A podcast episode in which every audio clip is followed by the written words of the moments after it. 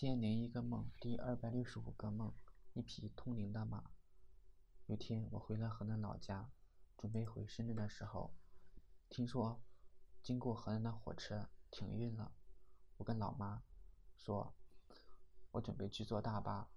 老妈说：“你骑马去车站吧，走路耽误时间。”说着牵了一匹马出来。我很奇怪，我们家什么时候养马了？我想大概是因为种地。的原因吧。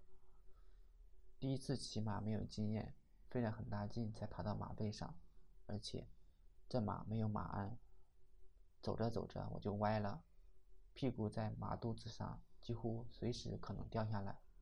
我只能紧紧地抱住马脖子，可是这样太累了，不一会儿我就掉了下来。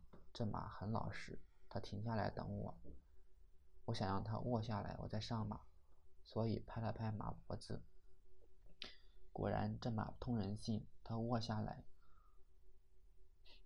我很轻松的上了马，然后我开始打开手机 APP，看是不是真的没票了。我说坐大巴只是随口说说，从河南到深圳这么远，坐大巴太累了。果然 APP 有问题，定位失败，手工输入白板，什么车次也没有。难道我要骑马去深圳？这可是北方的马，万一它水土不服怎么办？而且它这么聪明，我想养着它。可是我租的房子很小，没有地方啊。这时马跟我说话了，他说：“你到了车站就不用管我了，我认得回家的路。”我很诧异，大概是老马识途吧。这马成精了，不但善解人意，而且还会说人话。万一被人家牵走了，就亏大了；如果被杀了，那就更可惜了。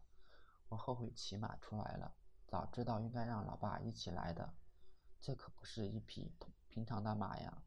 很快，我们到了大朱庄，遇到几个村民，我们一起上过小学。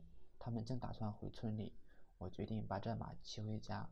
路上，我们聊天，聊到小时候，小闯说，他妈小时候说他身体不好。一直给他吃补药，什么稀奇古怪的药都有。他想起来，依然觉得非常的恐怖。即使这么多年过去了，我们也是闻所未闻。没想到他的童年是这样。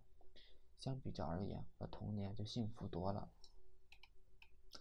做了这个梦，想起来那时候小闯的妈妈老来得子，宠得不行，因为这儿子还打了小闯，把他气了一天都没有回家。今天上微博，果然发现很多火车都停运了，从二月十号开始，一直停到二月底。我这要是回了老家，就回不来了。可想而知，这次武汉肺炎有多么严重。